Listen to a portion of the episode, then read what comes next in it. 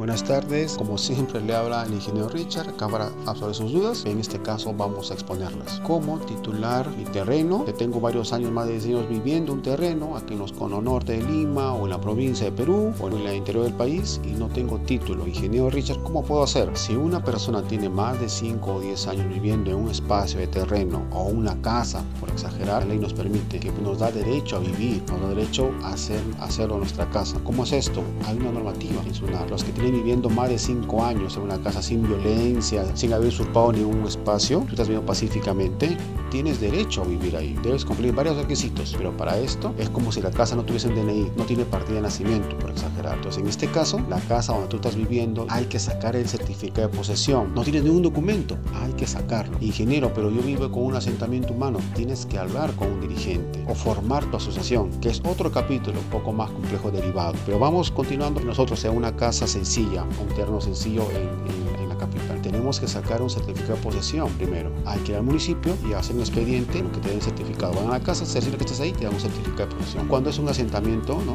este, humano, más que nada te dan el certificado de posesión. Si no tienes certificado de posesión, se tiene que ahora ver el tema de la visación de planos. Se tiene que hacer un expediente que nosotros elaboramos con la geometría de la casa, con un plano de ubicación y ese plano de ubicación no es cualquiera, tiene que haber coordenadas. No es cualquier plano, ah, mi ingeniero, tengo un croquis. No, un plano con coordenadas. Las coordenadas se traducen en un plano una descriptiva firmada por uno de nuestros este, ingenieros que trabaja en nuestro equipo y se presenta al municipio. Dicho esto, también va a requerir la búsqueda catastral. Ingeniero, ¿qué es eso? Del mismo lote, pero buscando en SUNAR para saber de quién es el propietario, o el antiguo, o el anterior. De repente no es tuyo, pero tiene copia literal de quién la referencia. Se adjunta todo eso y se entrega al municipio. El municipio va a ver que tú estás solicitando y va a venir a la casa, va a ver los testigos que tienes, tus vecinos, va a preguntar, va a tomar las medidas. Luego de un tiempo, un mes o casi dos meses, el municipio te da un plano visado, sellado por ello. Una vez que estás sellado tienes un medio gol ahí. Ingeniero, ¿qué más puedo hacer? Ya gané, ya tengo todo, todavía no tienes el título. Con, esa, con ese documento visado por el,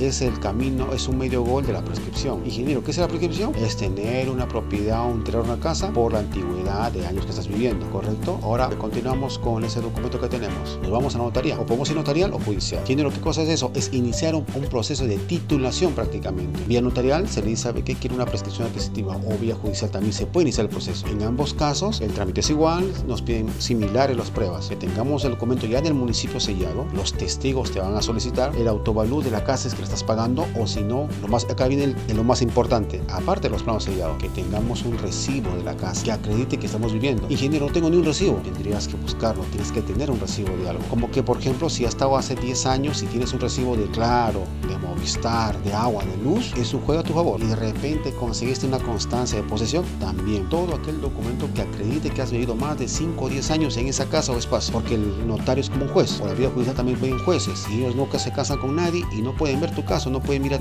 a, a asesorar que tú eres el habitante, sino quieren documentos. Acompañado de eso, se inicia vía notarial o vía judicial. En vía judicial, trae 800 soles a 1000 soles iniciar el proceso, pero demora como dos años. Pero vía notarial demora 8 meses. Con los mismos documentos que nosotros también nos encargamos de armar y apoyarte, iniciamos el proceso en vía notarial y sale en 8 meses. Pero el costo es aproximadamente 10 mil, 12 mil soles, según un distrito, según el caso. ¿Entiende? Entonces, todo este campo de la titulación es ahora en este tiempo de pandemia va a servir y sirve bastante a todos nuestros clientes o futuros clientes, porque cada uno quiere tener algo en el algo para dejar a sus hijos, un título, algo algo invertido y este que mejor esfuerzo de sacar su título de propiedad de tu terreno o casa que te habitando. ¿sí? Síguenos para más consejos, para más temas de inmobiliarios y todo lo que es saneamiento acá con tu amigo el ingeniero Richard de la empresa Planas Perú. Gracias.